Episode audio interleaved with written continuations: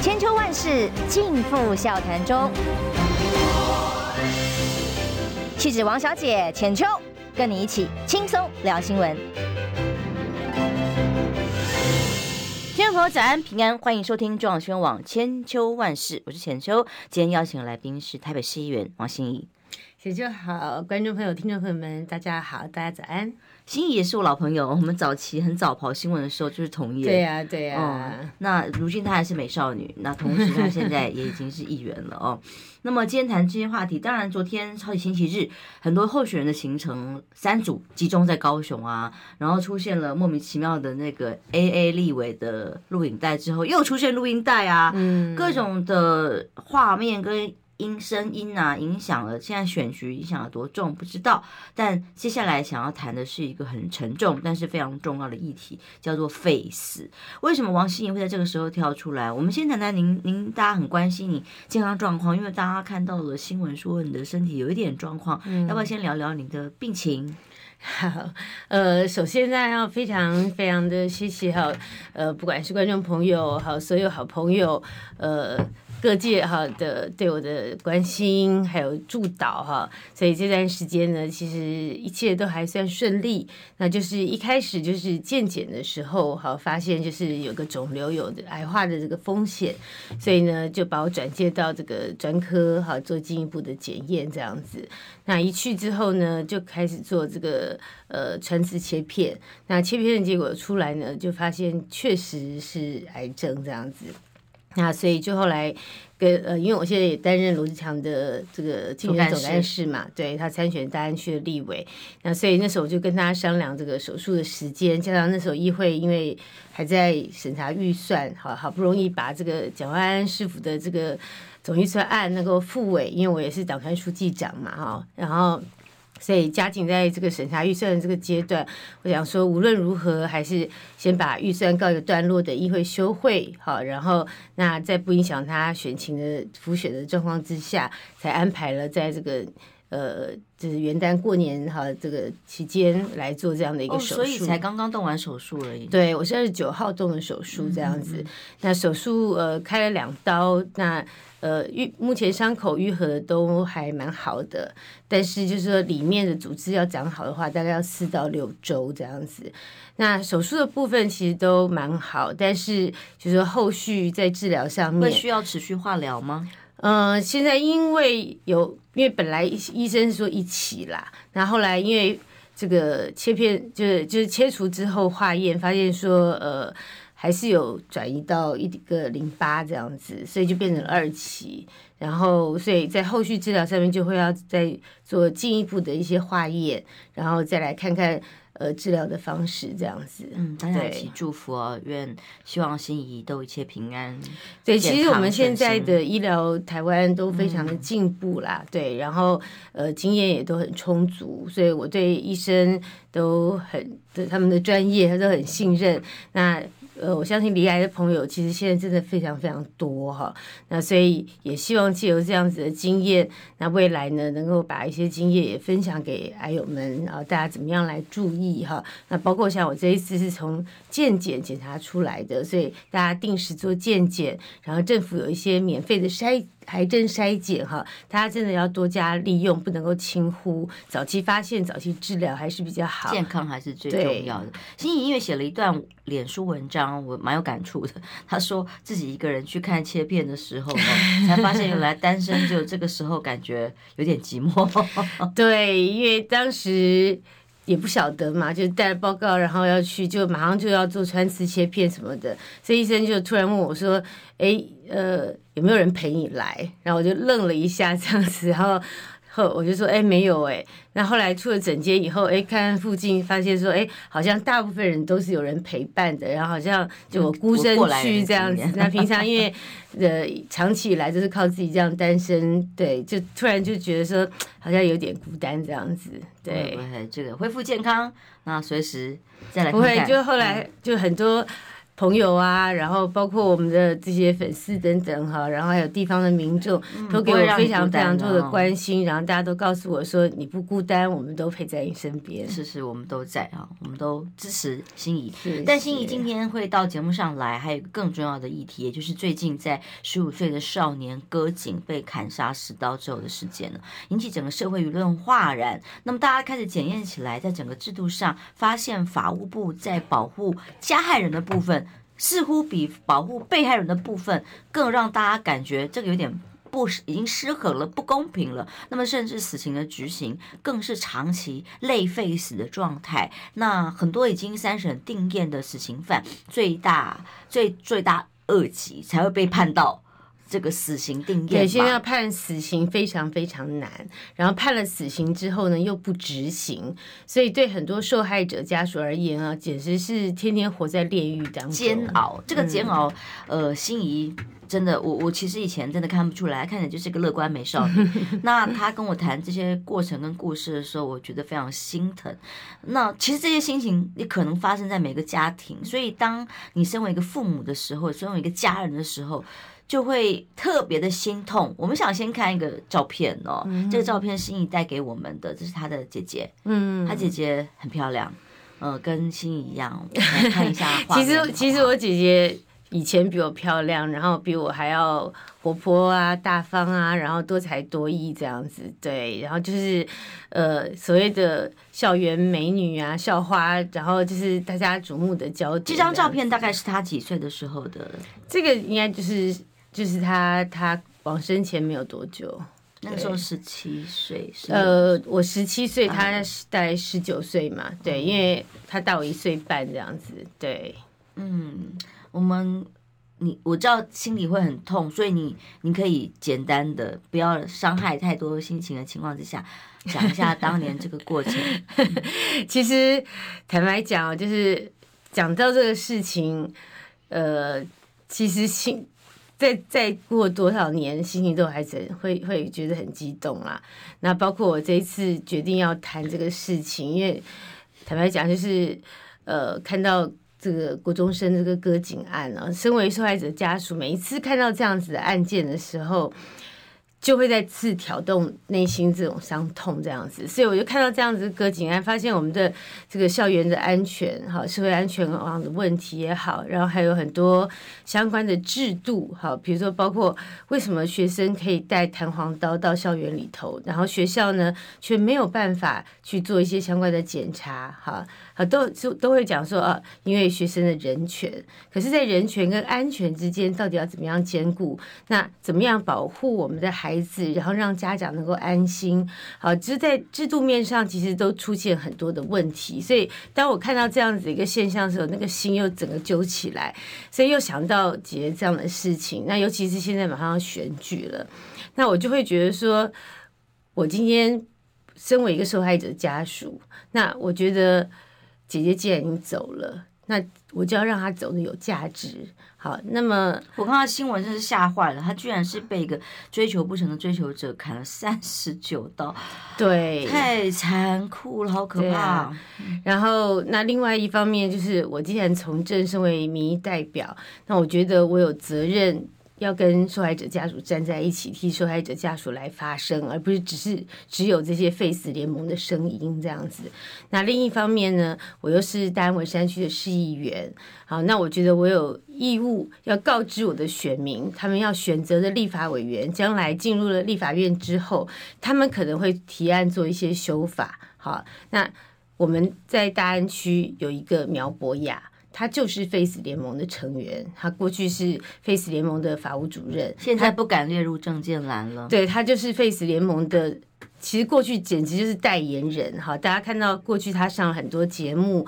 然后每次一有这些事情，他就出来发声代言。那结果现在到了要选举，然后就晋升了，就龟缩了，然后就不敢谈了，然后甚至连证件都不敢放上去，连精力都不敢放上去的状况之下，那我觉得我有义务要让我们的选民知道说，你要选择的人是什么样的人，那你要做出正确的选择，这样子的民意代表是不是真的代表大多数人的名义。好，我希望大家能够选择清楚，所以我才会选择在术后没有几天的时间哈，然后就是呃，在一定要在在在还有在伤口还痛，然后又身体比较虚弱状况之下，流着泪把这样子的一个公开信写完。我觉得我有这样的责任义务，要告知我们的选民，他们要怎么样做出决策。那在这封信发了之后呢，那。确实有很多的民众就会告诉我说：“啊，原来苗博雅是废死的，他们以前都不知道，因为他后来这几年为了要选举，啊，几乎就不太谈这方面的事情。但是他从他过去这么多的言论，他的废死立场是非常非常清楚的。而且我们也看到，在这几天发生了这个那清德副总统也一样不回答，身为总统候选人，一对对一样啊。所以我们包括总统的、副总统的候选人，我们的立委候选人，他。他们未来领导我们的国家，然后呢，立法委员进入国会之后，他们都可能会做这方面的推动跟修法。所以在这个时候，我们必须要站出来，让大家知道说我们的主流民意到底是什么。我们看到了几张照片哦，你们姐妹情深，长得非常漂亮，让大家很心疼这些画面哦。嗯，很多也许。这个是一个亘古的题材，辩论会上面永远都会有要不要废除死刑这个议题。可是对家属来说，这个没有选择题，因为对你们这个伤痛，呃，听心怡讲才知道，在姐姐十七、十九岁嘛，你十七岁那年发生的事情，因为家里只有两个女儿，所以那个时候你是必须要代表着家人，因为老老老人家的一些习俗哦。对，因为台湾的习俗，你要代表着他去他们去认尸，然后所有的程序。然后，呃，仪式上面进行都是你在进行，那个心中的残酷，对一个十七岁少女的心理的阴影跟伤害，如果没有经历过，别的家庭也许只是只是感以为感同身受，但不是当时永远不会明白的。对，因为当时我才高二嘛，在高雄女中念高二。然后那发生事情的时候，我正在参加雄中雄女大陆营这样子。那后来就是最后一天的时候，接到爸妈电话说：“哎，姐姐失踪了。”那当时就很担心。然后回到家之后，就发现人还是没有找到。然后就到后来，然后才终于警方是在台南把他找到了。那事实上。案发是在高雄，他当时念高雄海专，那那个凶手呢，还故意把他弃尸到台南的嘉南药专去，企图这个影响案情的侦办。因为姐姐过去曾经念过嘉南药专，后来转到高雄海专，他还他还用这样的方式，然后呢，弃尸之后，他竟然隔天还可以若无其事的去上学，当做没发生过这回事一样。十九岁啊，对方也才十九岁，我真的不明白这是怎么回事。杀残忍的杀了砍了三十九刀，嗯，我那时候才十七岁，之前没有碰过任何身边有过有，甚至连连长辈好多都还没有碰过有人死亡什么等等这样的事情，然后我必须要到台南殡仪馆去冰柜，然后去去开冰柜，然后验尸，对，然后你看到一个。原本花样年华，然后这么漂亮、可爱，然后又又又又很有才华的姐姐，然后就这样子变成一具伤痕累累的尸体啊！然后多么其实其实从那一刻，其实大家平常你应该还有很多惊吓。对对，不要说小孩子了，对大人而言，可能都会怕看到尸体呀、啊，然后会怕鬼神什么这类的东西。可是我从那个时候。我必须要去面对，而且他是我的家人，他是我亲人，他是我最亲的人，所以那时候，即便是去认尸去什么，我完全不会感到害怕，就是因为那就是你的家人，虽然他变得残破不堪，然后我必须要去面对那样子的场景跟画面，但是因为只有我一个小孩，所以我还是必须去做，然后一路在自己。就是跟着那个牵魂的那个车，就车上就我一个人，我要沿路这样撒纸钱，然后这样子把他带回高雄，然后回到高雄殡仪馆之后，那后来的很长一段时间，我就每天得要一大早先到殡仪馆里头去拜饭啊、上香啊、烧纸钱啊，然后再到学校去上学，这样。所以我每天去上学的时候，我身上全部都是那个纸钱、这个烟灰的那个味道，这样子。我们先进广告休息一下哦，因为对于家属的心情，尤其在审判过程的各种煎熬，那甚至判了死刑之后，连有没有执行这当中的过程都会是煎熬，更何况每每一次开庭其实都是一个伤害，都是一次煎熬。那更何况如果说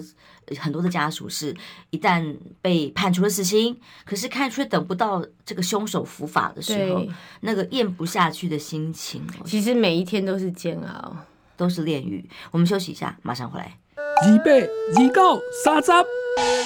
哎哎哎，三爷，你在算什么啊？我的剩三十万，什么时阵会到啦？中广新闻网 YouTube 频道即将要迈向三十万订阅喽！在这里，我们有最全面的新闻，最犀利的分析。现在就打开 YouTube 搜寻中广新闻网，按下订阅，开启小铃铛。陪我们一起冲向三十万订阅吧！千秋万世尽付笑谈中，气质王小姐浅秋，跟你一起轻松聊新闻。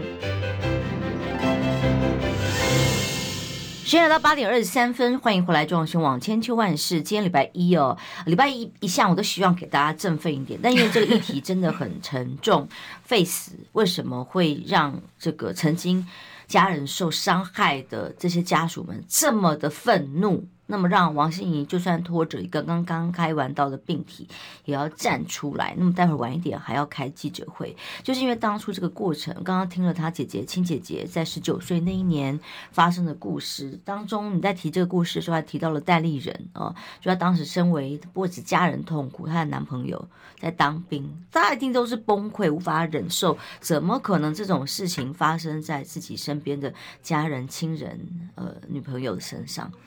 没有，其实我这一次写的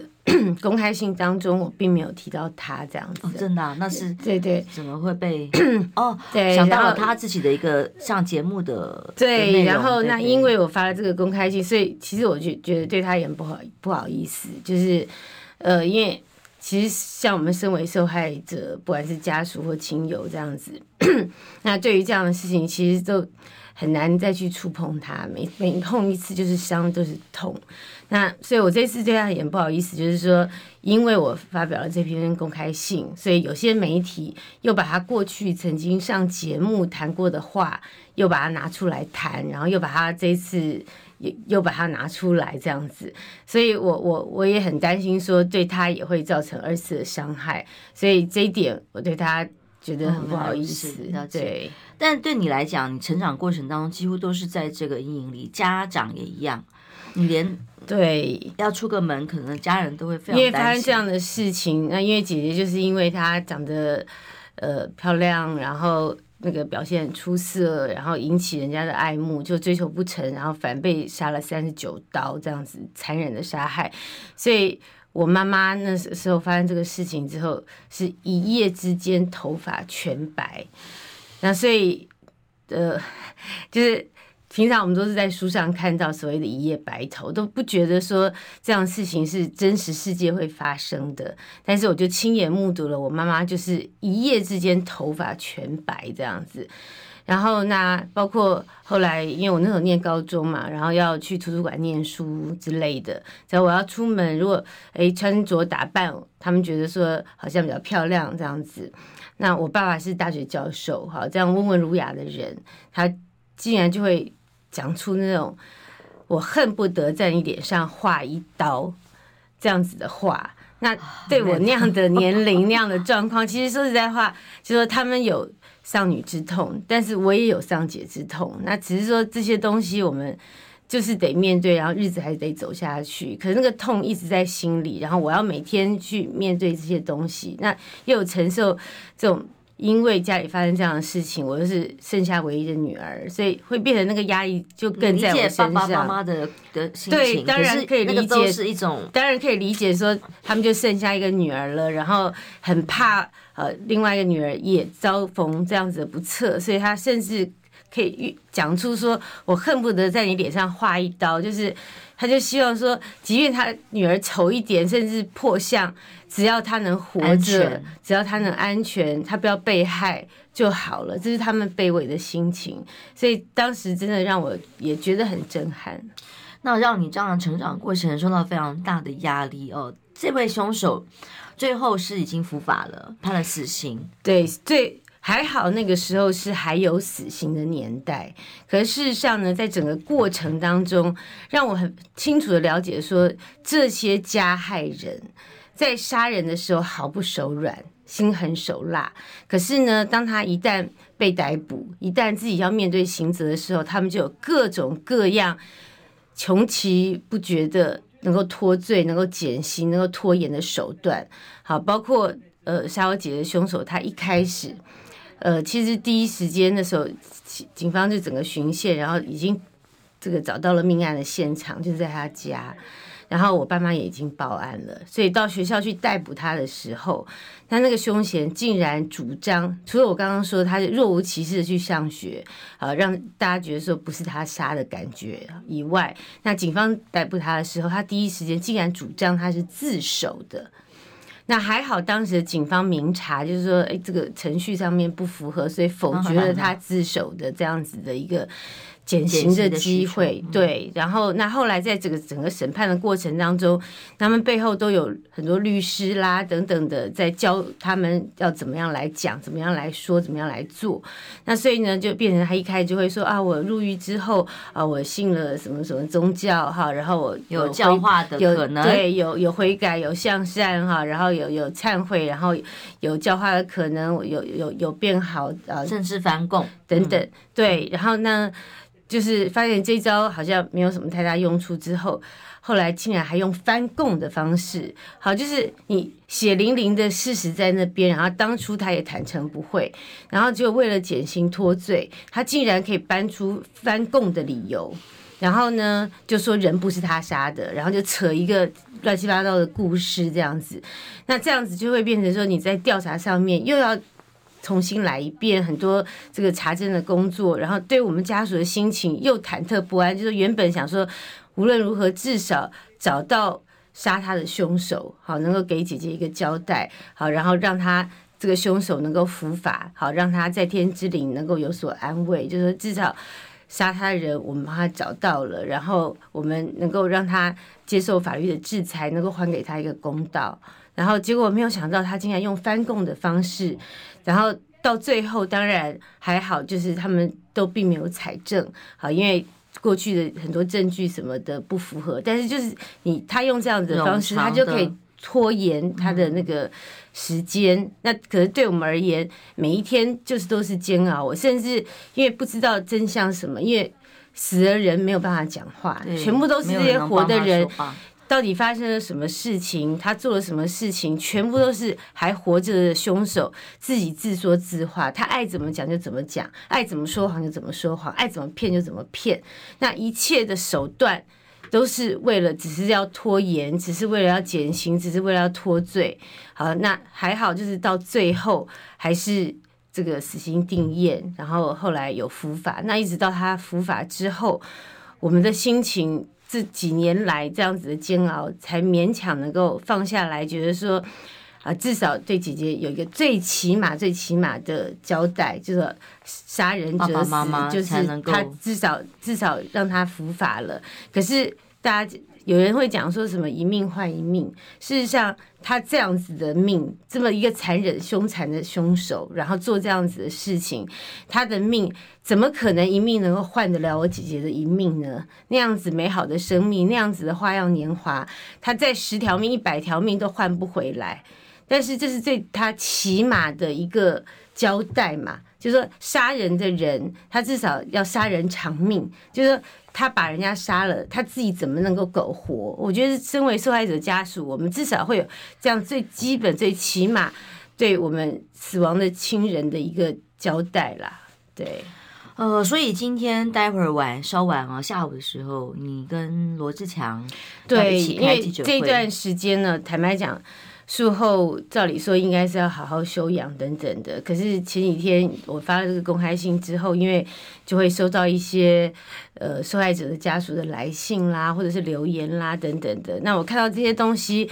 其实前几天就是每天都还是在哭这样子，然后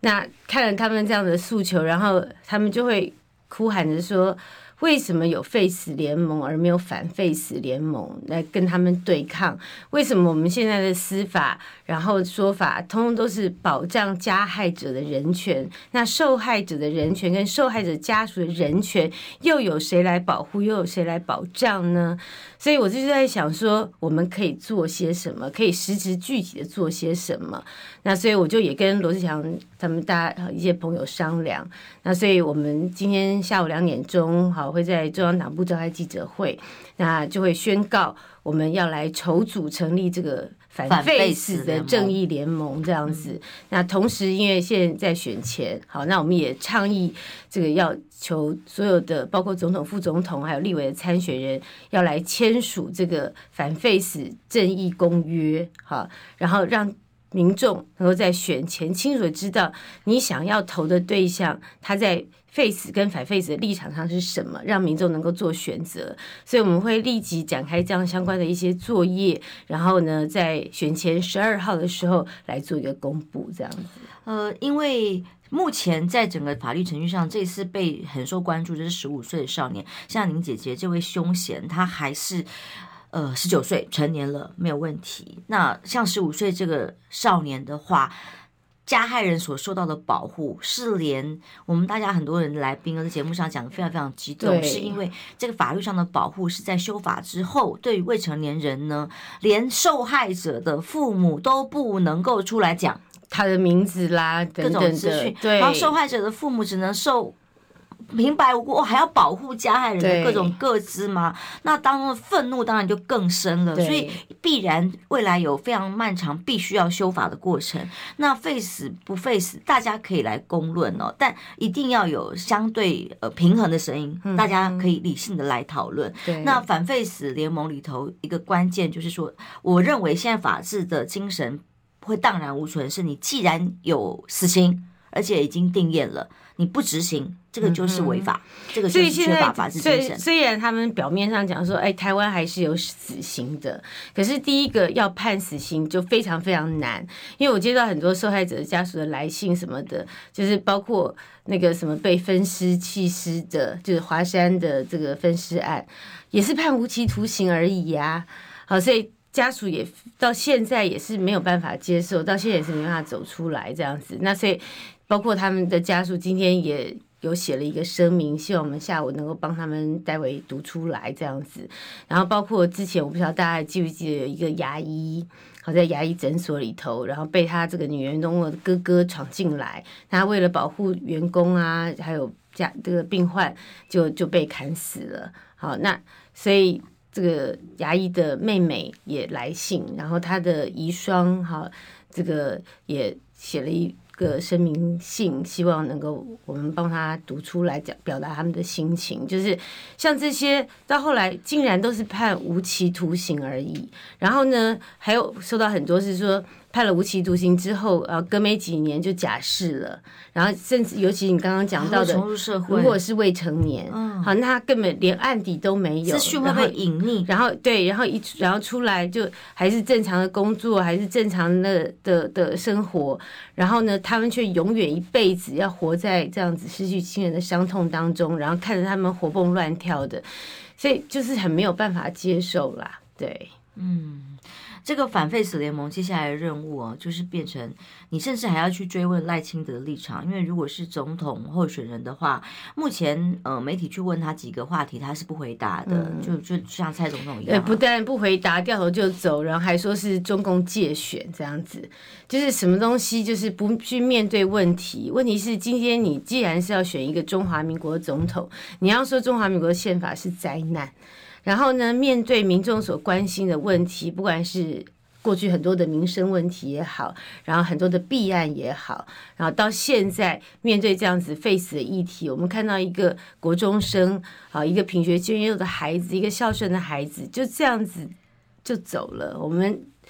身为这个做家长的心情，看到这些东西，而且是发出正义之声走的，对，这个让让这个社会接下来要怎么走下去？然后。台其实 face 是列在民进党的党纲当中的。那赖清德今天是总统参选人，他也是民进党的党主席，难道他们不应该要在选前把他们这些态度立场跟民众表达清楚吗？然后还是要在选前来骗选票，然后等选票碰上之后，在选前就龟缩避谈不答。好，然后想要脱混过去，那到了选完之后，他们这些人只要选上了，无所不用其极的，他就可以开始来推动修法，就可以来推动废死。我们刚刚就讲，我们现在虽然表面上看起来还有死刑，但是完全没有在执行，不但判死非常困难，即便判了死刑之后，用各种各样的理由，然后不去执行。他们现在讲的理由说啊，因为他们在救济。过程当中啊，又是要释宪啦，啊，又是要什么特别上诉啦。但是事实上，就是说这些东西跟释宪到底有什么关系？你如果罪证确凿的事情，而且他已经恶性重大，在这么难判死的状况之下，他已经被判了死刑，你却又还是不是执行？就是因为。在我们的司法里头，大家都知道上议是什么，上议就是要废死的状况之下，他们就是朝着废死的路线。虽然表面上嘴巴说一套，但是其实就是实质废死。嗯，所以接下来你们的行动，除了帮家属发声之外，包括柯文哲、包括侯友谊、包括赖清德，你都会要求这几组候选人必须清楚的表态。对，他们其实如果他是主张废死的。那也可以站出来讨论，大家在跟社会的公平正义的标准底下，对，至少你你你的态度立场、你的政见，你未来要怎么样领导这个国家，你都应该要对民众负责任的讲清楚、说明白，而不是只是逃避而已嘛。对啊，嗯，所以接下来他他已经拒绝回应这个问题了，每一次媒体问他是就直接走掉的，所以你们。你你身体还是想强哥去去追他吗？还是不然该怎么 强迫他、要求他、呼喊他？他们这些候选人可以表达他们到底心中的主张是什么？倡议就是要求这些候选人好都要来签署这样子的公约。好，那就看你要签不签嘛。那你如果不签，就代表说你的立场就是这样。那我们就让民众去看，说他的立场就是这样。那你要怎么样做选择？嗯，因为其实 Face 联盟在过去一段时间，尤其司法改革，在蔡总统任内，他的声音是很大的。对啊，但家属的声音几乎。但是我们我们看到，我们司法改革改到现在几十年过去了，改革了什么？包括我爸妈他们当时去出庭的时候，跟我现在听到受害者家属讲的东西还是一样的，是一模一样。就是他们认为说。我们的司法都在保护加害人，然后都是听加害人他们怎么说怎么说，然后都是按照尊重他们的意见、尊重他们的人权去处理。然后他们在出庭的时候，每一次回来就要哭，每次回来就很生气。他们说完全不听受害者家属讲什么。那我看到这些受害者家属的来信，他们言谈当中讲到的东西，他们出庭的状况还是一样。他们认为。受害者家属跟受害人的权益，他们的人权，然后他们的相关的保护，根本没有人关心。那这些废死团体只帮这些加害人发声，那这些受害人跟受害者家属，谁来帮他们发声？谁又来顾及他们的人权、他们的权益呢？对啊，这真的是一个很沉重的议题。那很多的这个家属，我前跑司法的时候也是。一直有一个自以为的公平正义，我常常觉得要帮更弱势的这些被害人来发声。那甚至嫌犯，哎，你如果有冤屈，你只要提得出证据，一样是弱势。嗯、但问题是，你要在公平正义的制度底下。对，我刚刚就讲到，不是神，法官也不是神。你看反废死联盟这一次在发生了这个国中生割颈案之后，好，那这个。跟呃，这个孩子的爸妈哈有出来发声明，然后也表达他们反对废死的立场。那针对这样子的发声，然后反废呃这个废死联盟竟然又跳出来回应，好说死刑有违人性尊严，死刑有违人性尊严。那。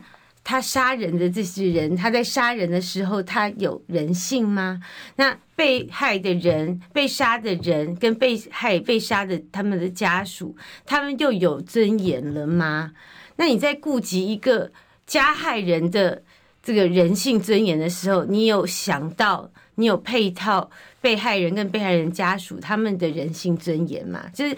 这个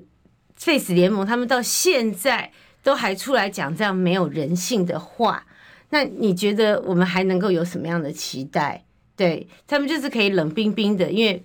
不，就包括苗国雅过去在上节目的时候，好，就是很多来宾在讨论什么的，他竟然就是可以讲出说，呃，某某某判不判死刑关我什么事？好，就是同样这样子的心态，然后包括这一次的事情，呃，我发那个公开信之后，有媒体就问他的回应，好，那他当然不敢，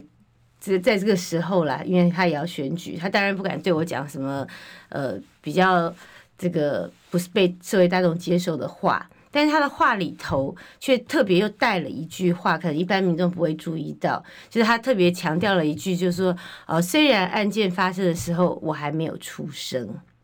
说，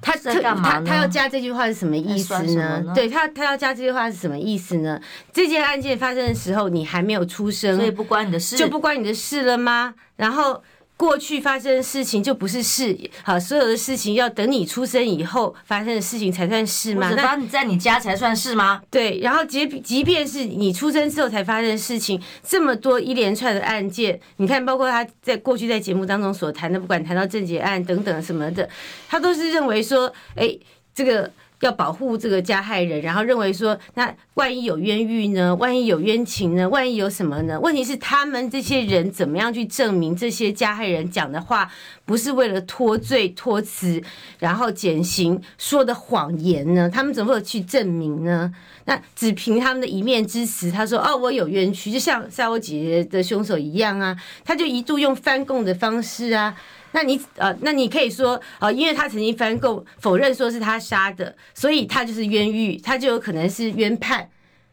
那这样就没完没了，无限循环啦，对不对？那我们的司法，我们的公理正义到底在哪里嘛？那所以这些人可以不痛不痒的讲这些话，然后他故意去讲说啊，发生这个案件的时候我还没有说，那我们过去的历史。难道都不值得参考了吗？所有的历史都是在我们出生之前发生的事情啊。那问题是历史的血血泪泪的见证，好，包括战争等等，好，所有的历史当中，我们从历史当中会去学习到很多教训，对，然后会学到一些教训，嗯、学到一些经验等等的。那这个事件的发生，好，我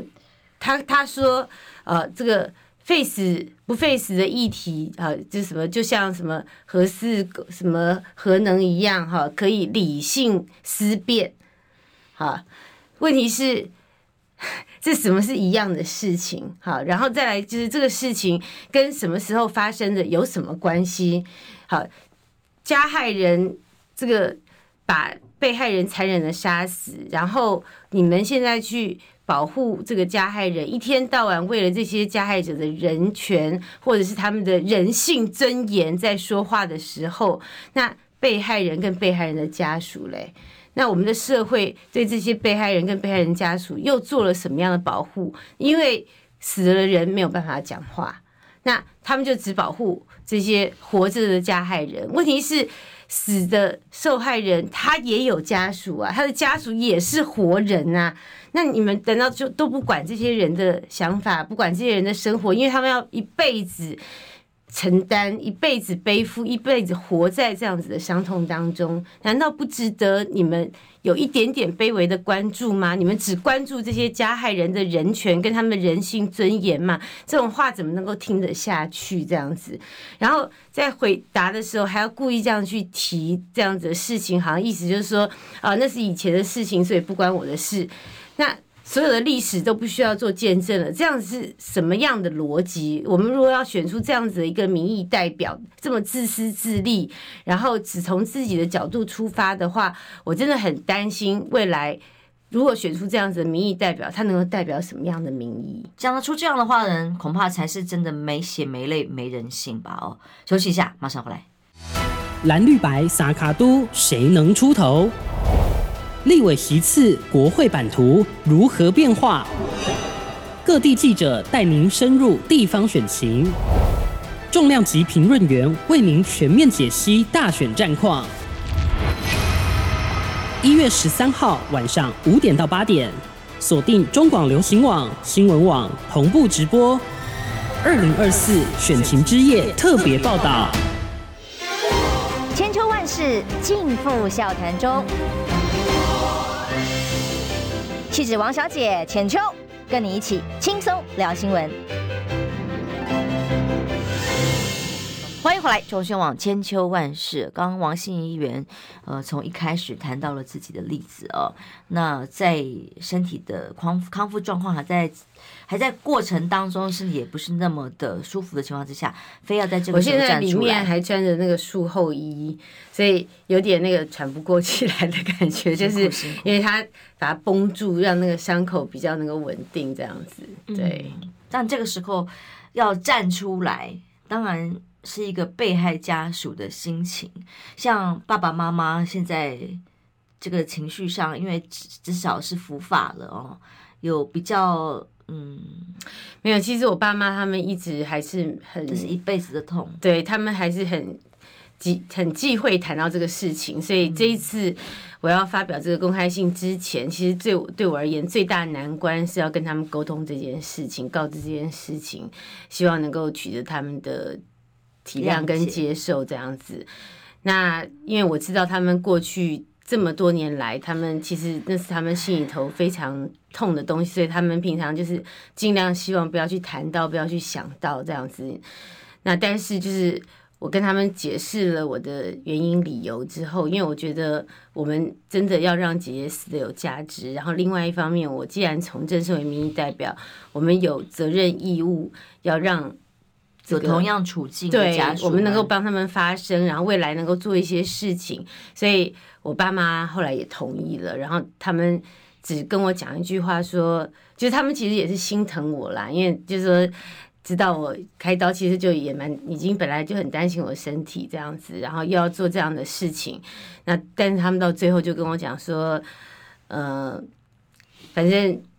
你自己想清楚，因为他们也知道，就是说你。处理这样的事情，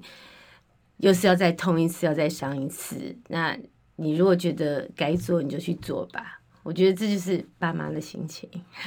其实真的也很了不起哦。呃，我听到你讲说，爸爸妈妈当时是怎么在后来。要保护剩下来这个掌上明珠哦，我相信你成长的过程一定压力非常非常的大，所以这段期间以来，除了你自己的故事，更多的故事涌进来你这里。对，就是除了因为这段时间，因为你知道，就是其实讲到就是就是心里的痛那样子。那嗯、其实每看到那个一次，然后还有就是包括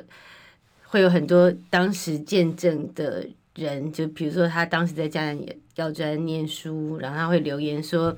他当时亲眼目睹他看到他被那个用大黑垃圾袋装着，哦，然后拿出来这样子。然后，或是当时侦办的刑警，连他们当时都觉得人神共愤，所以他们后来觉得说，凶手最后能够伏法，他们觉也觉得说是大快人心这样子。对，然后看到很多受害者家属，他们有不同的遭遇、不同的诉求，尤其是有些都是未成年的小孩，呃，或是独子。幼女这样子，然后被杀害了之后，那因为凶手有各种各样的原因，那有些可能也是学生，好，所以就很早就就可以假释，就可以出来就没事。然后甚至有一些是呃凶手假释出来之后，然后做自己的事业，他们还看到就是一些这个相关的这些团体还去送花篮庆贺啊等等的。那看在受害者家属眼里，就想说。他还送花篮庆贺他们，然后那我的家人呢？我的女儿呢？我的孩子呢？他我就是一辈子永远跟他天人永隔，就永远再也看不到他了。然后我要一辈子背负这样子的伤痛，直到我死的那一天。我。有一天，希望可以在天堂相见，等等，好像有些他们就是借有一些宗教的力量啦，对，然后，但是就是说，这个对比起来，真的太不符合比例原则了，所以这也是为什么我这几天在看了这些东西之后，我就会觉得说，我们可以做些什么，所以未来就是我们宣誓要成立这样子一个反废死正义联盟，就是我们认为说。其实，在台湾，我们要勇敢的说出来，我们认为的公平正义，绝对不是保护加害人才有人权。我们要的公平正义是应该要能够遏制这些事情的发生，同时对受害人跟受害者的家属也要能够保护保障他们的人权跟权益，跟他们的心声跟他们的痛苦。啊，比方说这十五岁少年割颈案里头，之所以社会舆论会这么的爆炸，也就是因为这个去教唆他的这个少女，当然也是一个十五岁的少女，她是在 IG 啊、社群啊、Dcard 哦各种转传资讯里面，她并没有承认自己有错，没有悔意。然后甚至还在串证哦，甚至还在说哦，大家我们没事哦，等他出来哦，等等的，因为未成年哦有保护，所以他们随时可以再出来哦，准备迎接他等等的。那这些价值观，我们只能觉得毛骨悚然。那对家属来讲，更是情何以堪。其实，在教育端，其实就有很大的问题哈，包括。前一阵子谈到的课纲，在我们的课纲当中少了很多有关礼义廉耻啦、好道德品德的教育啦等等，所以孕育出来现在的孩子很多就变成没有这方面的观念。那我们也看到这个所谓的教唆的这个女同学，她事后的很多的这个发言，都让大家觉得很傻眼，很没有办法接受，想说这怎么会是一个年轻小女生？会讲出来的话，好，然后说啊，你们这些人，呃，不要再讲了，我都已经被扣零用钱了，哈，就是一条人命对他们而言好像没有什么，然后他们也觉得说我不会怎么样，好，然后反正我也不会被判死，然后反正我是未成年，然后我这个接受的相关的这个惩罚啦，或这个相关的这个刑责，反正也不会太重，好，然后那过一段时间其实就没事了。那对他们而言，他们觉得说为可以为所欲为，我高兴不爽啊，我要报复，我就可以杀人。他杀了人以后毫无悔意，然后认为说，呃，那又如何？好，那反正我过，就你们如果要再再再啰里吧嗦，然后再再再酸我，再讲我什么的，我还有很多其他哥哥可以来修理你。就是就变成说，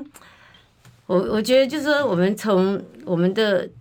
课纲从我们的教育，然后从我们很多相关的制度面，就刚刚包括这一次这个杀警案的小朋友的家长所讲的，好这些声明跟呼吁，好包括我们的少事法，好是不是应该要做一些检讨？那包括我们在学校里头，过去因为一些立委，好为了。所谓的学生人权，哈，不让学校收书包，或是对，然后不让我们的教师哈做一些相关的管束的动作，乃至于才会发生这一次，就是说，竟然这个学生可以把弹簧刀放在书包里头，就这样带进学校，然后随手就可以拿出凶器来，然后就可以这样子杀人。那所有身为父母亲的人。觉得自己的孩子今天进到了学校，原本觉得说，哎，进到学校，至少你说应该是一个安全的环境，就没想到进到学校却变成是一个吐血的地狱。他的孩子进了学校之后，竟然就回不来了。所以，就是，对校园安全来讲，然后对相关在人权跟安全之间的这个平衡也好，其实我们有真的有很多的东西，然后包括我们现在的司法，就是。不判死刑，然后用各种各样实质废死的手法，然后用各种各样托辞的手法，让他不判死刑。然后，即便判了死刑之后，再用所谓的视线啦、什么特别这个上诉啦，种种的这种救济的手段，让他们可以去拖延，然后作为他们不执法的理由。好，我想这些，我希望我们所有的人民都能够。看清楚、认清楚，他们到底在做些什么？嘴巴讲一套，事实上又做一套。我们真的很希望透过这些呃勇敢的人，嗯，我觉得勇敢的包括家属站出来哦，真正的可以把这个议题可以负责任的讨论，而而不是老师哎呀政治人物，你看看范云当初提出来不准收书包，被问到的时候说哎呀这是政治又在抹黑。这跟抹黑有什么关系？他们现在通通都不针对问题回答问题，通通都是用闪避的。然后呢，一切一概就是用政治啊，或者是用中共介选，用什么，就是完全是回避问题，没有就问题的本质来回答。然后就是把它用这个政治做借口这样子。真心希望哦，家属的痛真的不要变成我们台湾，变成我们国家的痛，大家一起来努力，让这个社会更好。谢谢心怡，平安健康，拜拜。